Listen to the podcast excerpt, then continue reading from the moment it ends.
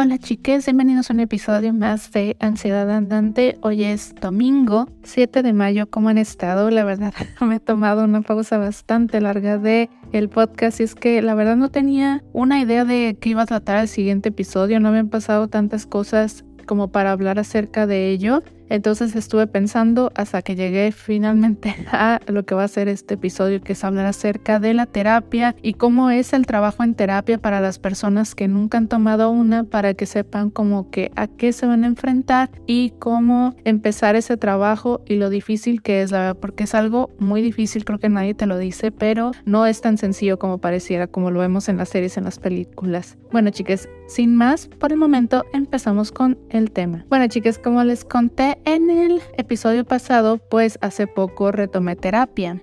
Yo ya había estado en terapia en diferentes etapas de mi vida. Lamentablemente yo fui una persona que solo cuando tenía la depresión muy muy fuerte al nivel de atentar con mi vida es cuando yo dije, yo decía, aquí es el momento cuando te necesito la terapia. Entonces solo hubo una vez que la tomé cuando no me sentía tan mal. Pero, esa vez lo que me desalentó un poco es el tipo de terapia, cómo se manejaba. O sea, básicamente yo creo que hay tipos de terapia que te funcionan cuando estás estable emocionalmente y mentalmente. Hay otros tipos de terapia que te funcionan cuando estás muy abajo y te sientes muy mal.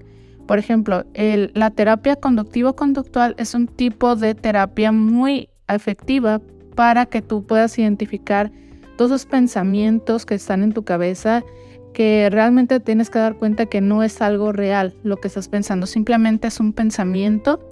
Pero para poder identificar esos pensamientos tienes que hacer tú mucho trabajo y la verdad yo considero que la terapia conductivo-conductual es una terapia para alguien que ya está más estable emocionalmente, porque si no estás muy inestable, para ti va a ser muy difícil poder ubicar esos pensamientos porque todo es así como muy, son demasiadas cosas, demasiadas emociones y muy difícil de llevar.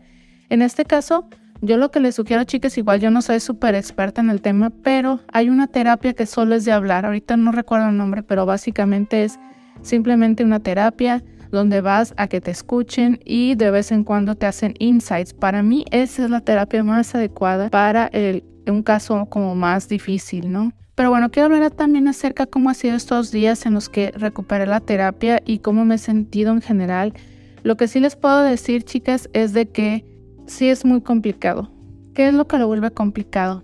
es el hecho de una vez que ubicaste algo y que tu psicólogo te dice, oye, te está pasando esto por este motivo, tienes que recordarte continuamente cuando esos mismos pensamientos vuelvan, porque van a regresar, Tienes que recordarte, ok, yo ya sé que esto me pasa por este motivo, entonces no debería de repetirlo y tengo que cambiar ese pensamiento. Entonces, les voy a poner un ejemplo de algo que hemos estado trabajando en terapia, que es la cuestión de que yo no me considero como una persona normal, me considero como una persona que tiene bastantes fallas y que en realidad una persona normal es una persona que tiene cosas más solucionadas, que puede ser una persona sociable, que es una persona que no tiene la ansiedad tan desbordada. Entonces, para mí ese es mi concepto de normalidad. Entonces, yo como no puedo acceder a esa normalidad, yo me sentía muy mal porque yo decía, me decía todo el tiempo, yo no soy una persona normal, yo soy una persona que tiene muchos problemas, yo soy una persona muy depresiva, yo soy una persona que todas esas características negativas que me fui alimentando durante años. Entonces, algo que me gusta mucho en terapia que llegamos a hablar es que me dijo mi psicóloga, bueno, háblame acerca de las personas que tú conoces, ¿no? Entonces ella ya mencionó, ya le mencioné acerca de esas personas y me dice, bueno, pues lo que tú me estás hablando de aquí es una persona que también tiene características similares a las tuyas y dentro de tu entorno hay personas similares a ti. Eso quiere decir que esa visión que tienes de la persona normal no es lo que tú piensas, porque estás teniendo tú esas personas que son similares a ti o que piensan como tú ahí a tu alrededor. Entonces, eh, tu concepto de normalidad no debería ser el que tienes, porque hay una gran diversidad de personas y realmente no porque yo piense que una persona normal, por ejemplo, no se pone nerviosa en una entrevista de trabajo. La realidad es que no. La realidad es que muchas personas, incluso las personas extrovertidas, seguras de sí mismas y con mucha autoestima, también se ponen este, nerviosas en esa situación. Entonces es algo que si ya descubrí esto, si ya sé que mi concepto de normalidad ha estado muy distorsionado, tengo que trabajar en ello, tengo que recordarme constantemente que el concepto de normalidad tiene que expandirse más para no cerrarme y no volver a esos mismos pensamientos donde me hago daño a mí misma, ¿no?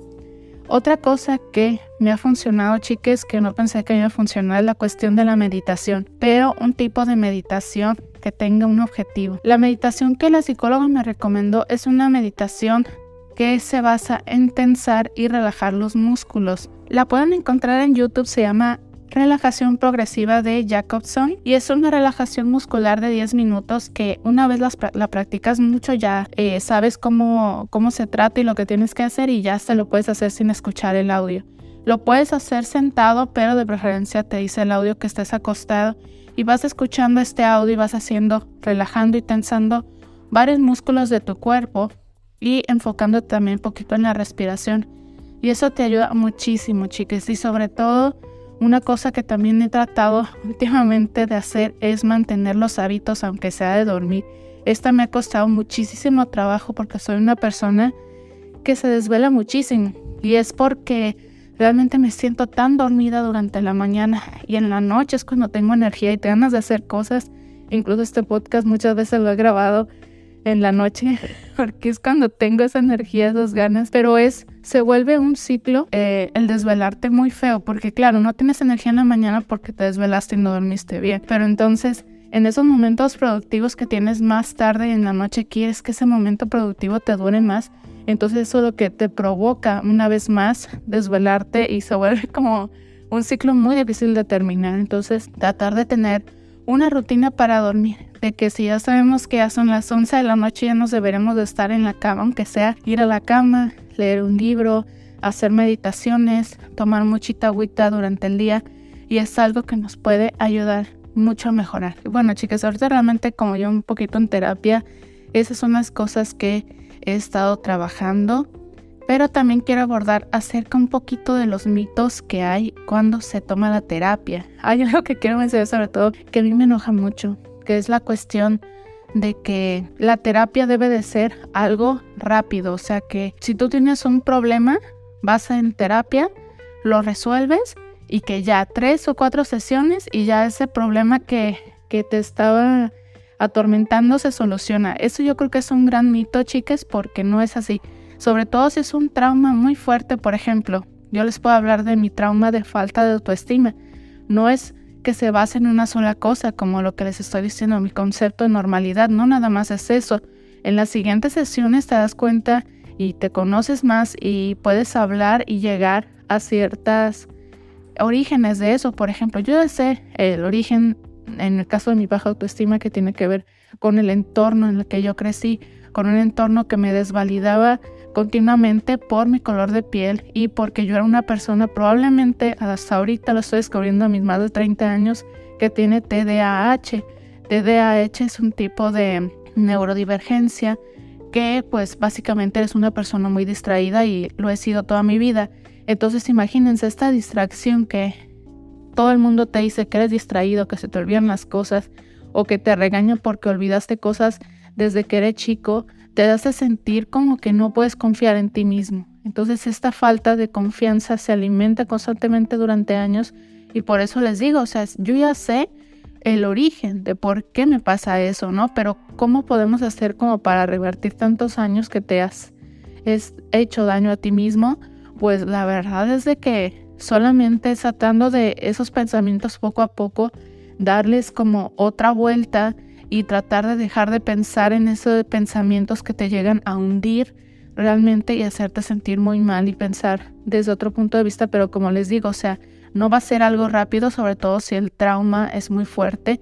También a veces la familia nos causa muchos de esos traumas y por ejemplo, o sea, yo sé que mis tías probablemente no me querían fregar la vida o que no me querían hacer sentir mal por hacer comentarios acerca de mi color de piel. No era su intención, simplemente que tenían ahí una cuestión con otra, cómo las enseñaron a ellas acerca de, que ser blancas era como una virtud o que las personas indígenas no eran unas, eh, como que eran personas menos valiosas, entonces por ahí tienen que ver más chicas, es una lección muy importante que aprendes en terapia. Muchas de las cosas que eh, son problemáticas no son nuestros problemas, es problema de las personas en general. O sea, como que das la vuelta a la tortilla y te das cuenta que, por ejemplo, ahorita les estoy mencionando este caso, ¿no? Los comentarios que me hacían eh, familiares tiene que ver más con ellos, con los problemas del entorno, de cómo crecieron ellos, que conmigo. Entonces ellos solo están reflejando lo que a esas personas les enseñaron. Pero tú dirás, bueno, y por eso ya, ya se solucionó, mañana ya voy a estar feliz, ya voy a estar bien. No, chicas, porque nuevamente, o sea, estos, estos eh, pensamientos se fueron eh, combinando con varias cosas que pasaron en mi vida. No nada más fue como un evento y ya, sino que fue como una reafirmación del mundo acerca de que eso que mis tíos estaban diciendo era real. O sea, y eso es por la cultura, que la cultura también te dice muchas veces que tienes que estar de, tu piel se tiene que ver clara, tienes que aclararte la piel para que te veas más guapa. Entonces, eh, esa influencia cultural es algo que también influye en, eh, como les digo, estas reafirmaciones. Y cuando tú te generas una verdad, un concepto que tienes de que esa es la realidad, moverla es muy difícil. Por eso les, les digo, y perdón si soy eh, bastante reiterativa con este tema, pero es en tratar de desaprender todas las cuestiones y también en tratar de que muchas influencias que tenemos, darles ahora sí que la responsabilidad a las personas que lo dijeron y decir, sabes que esto no es mío. Por ejemplo, nuevamente el ejemplo que les estaba dando creo que es muy perfecto porque es algo que no vino de mí, ¿saben? Pero es algo que vino de la sociedad. Pero no por eso, chicas, a veces algo que yo creo totalmente, no por eso hay cosas que tu familia te hace que no las tienes que perdonar. Hay, unas, hay varias formas de superar las cosas y una forma es alejarte. Esa es una forma de que te pueda hacer sentir mejor. Si, por ejemplo, ahorita ya no tengo esa relación con mis tías porque cuando las veo ya no siento yo como que me sigan diciendo cosas. Al contrario, creo que son al menos aprendiendo un poquito de ese lado y ya no son, ya no me juzgan tanto. No porque a mí me pasó así con mis tías y que yo realmente vi un cambio de su lado, no todas las personas van a ser iguales. Hay muchas familias en Latinoamérica que son súper gordofóbicas, por ejemplo, y si esa familia te hace sentir mal, y si eso tío o tía te hace sentir mal y siempre te dice que, que tú eres, estás mal por tener sobrepeso y que debe de hacer X, Y o Z, o que te compare, o que siempre te, te vulnere y te haga sentir mal, tú no tienes por qué decir, ay, voy a terapia para poder perdonar a mi tía. Porque esa persona siempre te va a seguir eh, alimentando con eso. Y lo que debería hacer la tía más bien es ir a terapia para que ella averigüe por qué eh, ella tiene esos pensamientos o por qué necesita hacérselo notar a otra gente, ¿saben? Entonces, pero realmente eh, las personas de generaciones anteriores es muy difícil que vayan a terapia. Pero es esto, chicas, o sea, no va a ser por eso algo rápido, no va a ser algo sencillo también llegar a estos insights que necesitas para poder eh, hacer las mejoras que necesitas en tu salud mental no va a ser fácil. A veces te vas a enfrentar con cosas muy duras cuando una vez las ves como lo que son o cosas que te has estado mintiendo a ti mismo. Es muy fuerte darte cuenta. Entonces es un proceso total. Entonces no es como que, como la gente que, que no sabe salud mental y te dice como, ay, ve a terapia, como como nada más como para sacarse ellos el problema, pero que realmente no, no te lo están diciendo en buena onda. Y tú sabes cuando esa palabra de a terapia o deberías de ir a terapia no es en buena onda. Entonces, eh, vaya, no es algo sencillo, es un proceso que lleva tiempo y que no, no tiene que, a huevo, tiene que ser eh, para perdonar a alguien y que ya sigas normal con con tu tía que te va a seguir diciendo cosas o así. A veces no se trata de eso, a veces se trata de, de poner límites y si esa persona no respeta los límites, alejarte de esa persona y eso también está bien. Otra de las cosas, chicas, es acerca de la medicación. Creo que es muy normal tener miedo de la medicación. Yo también la primera vez que me medicaron yo tenía mucho miedo porque nunca la había tomado, pero en general, chicas, eh, a menos de que hay psiquiatras de todo, eso sí los tengo que decir, hay psiquiatras igual que cualquier otro médico que es prueba y error y que a veces te van a dar medicinas muy fuertes que no son para lo que necesitas. Eh, siempre es muy importante cuando un médico, un psiquiatra, te recomiende un medicamento, te hable acerca de los efectos secundarios. Y si los efectos secundarios eh, no te convencen porque incluso algunos antidepresivos te causan depresión o hay algunos medicamentos para padecimientos un poco más fuertes como esquizofrenia o para bipolaridad que te pueden causar alucinaciones, incluso te pueden poner muy mal. Entonces, al menos tú tienes que estar seguro cuáles van a ser esos efectos secundarios para al menos poder hablar dentro de tu círculo de confianza y decir, oye, voy a empezar a tomar esto. Entonces, este, Necesito nada más, eh, si te llamo o algo, si me siento mal para que me ayudes y también hablar luego, luego con el médico si sientes un efecto secundario. Pero eso es en el peor de los casos, chicas. Yo he conocido gente que lleva años con medicamentos psiquiátricos y les cambió completamente la vida. Y yo les puedo decir, al menos en mi experiencia, la vez que yo estuve consumiendo medicamentos psiquiátricos fue para mí de los momentos donde me sentí más estable en mi vida, independientemente de lo que estaba pasando porque tenía eh, ansiolíticos que no me permitían tener estos sentimientos tan desbordados o esos sentimientos este, tan eufóricos o de quererme hacerme daño a mí misma. Entonces sí me salvó la vida los ansiolíticos y los antidepresivos también, que, me sirvieron para estabilizarme. Pero claro, eh, yo sí les recomiendo vayan con un psiquiatra. Hay psicólogos que a veces te recomiendan eh, por ejemplo, a mí me han recomendado cetralina. Es, eh, es un antidepresivo bastante común que incluso puedes conseguir en México sin receta. Puedes intentarlo porque hasta donde yo sé es seguro, pero lo ah, este medicamento se llama cetralina y es muy común y lo suelen recomendar incluso los psicólogos, aunque bueno, ellos en teoría no, no deberían prescribir los medicamentos, pero es relativamente seguro hasta donde yo sé, chicas pero sí les recomiendo que se asesoren de todas formas con un psiquiatra porque, vaya, el psiquiatra ya es un médico que tiene más años de preparación, entonces sí, yo creo que les puede dar un mejor seguimiento de su caso. También quisiera mencionar otro apartado, chiques, y es que hay muchos especialistas que a veces no tienen tacto. Hay muchos especialistas que me he encontrado de, por ejemplo, hay el caso de psicólogos que no tienen empatía, ¿eh? Hay personas que se quieren dedicar a la psicología porque no porque ellos simplifican eh, los padecimientos mentales de otras personas porque no los entienden del todo.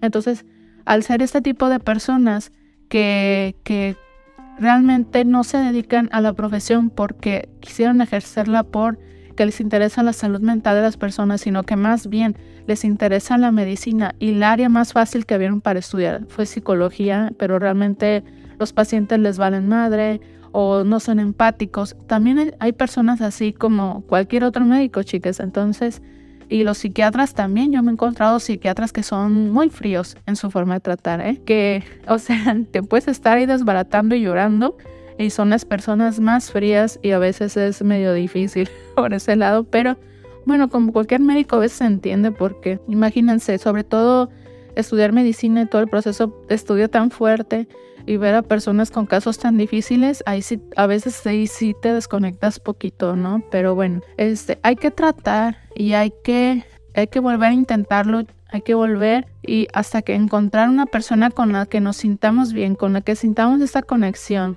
Algo que a mí me pasa mucho a veces con los psicólogos es de que termino hablando de una cosa que no es la que yo quería hablar.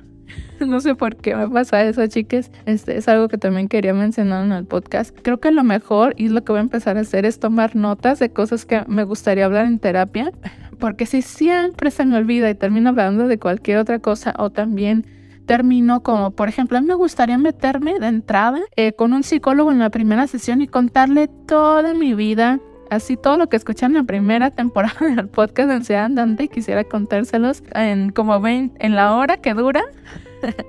Pero la verdad es de que no, o sea, se tiene que generar, al menos es, es mi experiencia, este tipo de confianza que también te dé el psicólogo, que sepas que te está escuchando de verdad y que no nada más estás apuntando cosas y haciéndose menso, o sea que también hay psicólogos que son así, pues. Este sí va a ser difícil, chicas, va a ser difícil este proceso, no hay que desanimarnos y una vez encontremos a esa persona, eh, decimos, ok, si es aquí, si es lo que yo necesito, es lo que yo busco y se siente bien, se siente bien tener una persona con la que tú puedes trabajar tu salud mental. Algo que sí no es un mito, chicas, es que la, atendernos la salud mental en Latinoamérica sobre todo es algo bastante costoso. Entonces, a veces lo que uno que nos queda es tomar nuestras propias herramientas y eh, tratar de nosotros mejorarnos a, nosotros mismos, conocernos, eh, tratar de pensar, bueno, ¿por qué hice esto? ¿Por qué pienso esto? Y a lo mejor así es como un poco raro al principio. Escribir ayuda mucho, como lo que les había mencionado antes. Y últimamente también me, me ha ayudado mucho tener este podcast y escucharme son otros mecanismos que podemos utilizar. Algo que no me acuerdo si he mencionado antes es el hecho de seguir muchos proyectos de psicología, escuchar eh, no solamente psicólogos, sino personas así como yo les estoy hablando ahorita. mi podcast no es el único, hay podcasts de hecho de temas de psicología un poco más diferentes a lo que yo manejo. Por ejemplo, hay un trastorno de la personalidad eh, que se llama trastorno de identidad disociativo y hay un canal en YouTube que pueden encontrar que se centra mucho en ese tema y la persona que habla acerca de esto es alguien que lo padece, que es eh, Reyel del sistema Long Soul y pueden encontrar su canal así como Long Soul System, me parece que, es el nombre del, canal. Y, ella habla de psicología, eh, ella está muy metida en ese tema, chicas, porque eh, la disociación y eso que anteriormente se conocía como el síndrome de las múltiples personalidades pues realmente es algo que está lleno y cargado de estigmas y no solamente por la comunidad y no solo por la sociedad, sino por la comunidad de especialistas que hay un sector de los psicólogos que quieren hacer como que esto no ocurre. Entonces, pues totalmente falso. Es algo que ocurre y es que la mente se divide para poder afrontar todo esto que está pasando, sobre todo a las personas que son niños cuando sufren abusos. Entonces necesitan tener como alguna otra personalidad que se encargue para poder sobrellevar y poder tolerar y seguir creciendo dentro de este ambiente y es algo completamente adaptativo del cerebro para que pueda seguir adelante básicamente. Es, es un tema muy fuerte, chiques, este, pero sí, eh, ella habla mucho acerca de psicología también. Ella finalmente, ella se metió a estudiar psicología por eso, por la gran desinformación que había y hasta maestría creo que va a estudiar. Le recomiendo mucho su canal, pero sí, chicas, o sea, el rodearnos un poquito a veces de este tema nos ayuda Incluso no tiene por qué ser agua psicología. Hay muchos podcasts que al final de cuentas hablan como de bienestar, pero no este bienestar como de positividad tóxica, ¿saben? Porque la positividad tóxica al final de cuentas es como, ay, como una palmadita en el hombro y como un gaslight a que tus problemas no son tan grandes como lo que crees.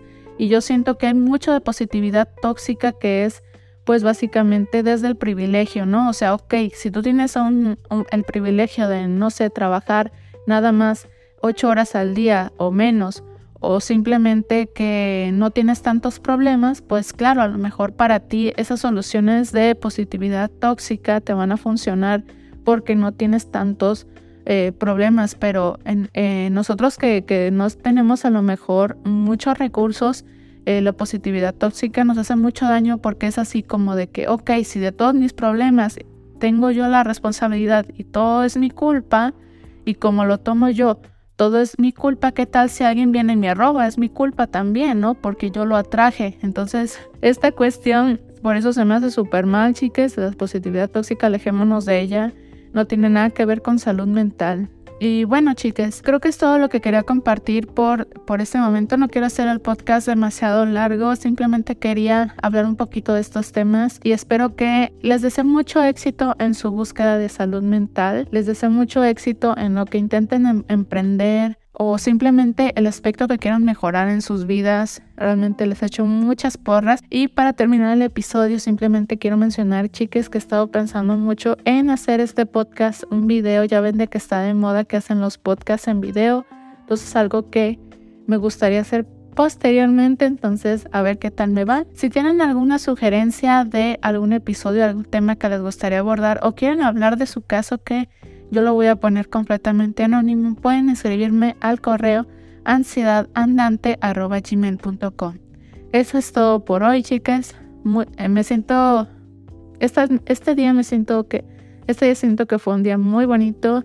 Me siento con energía y quería como contagiarles un poco de eso. Así que, pues nada. Y nos vemos en el próximo episodio. Gracias por escuchar este podcast y muchas gracias por seguir ahí.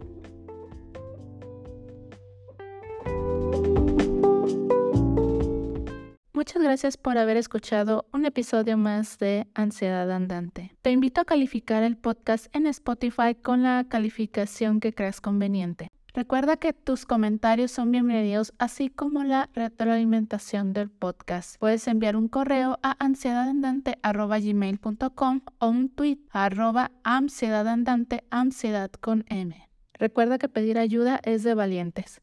Nos vemos en el próximo episodio.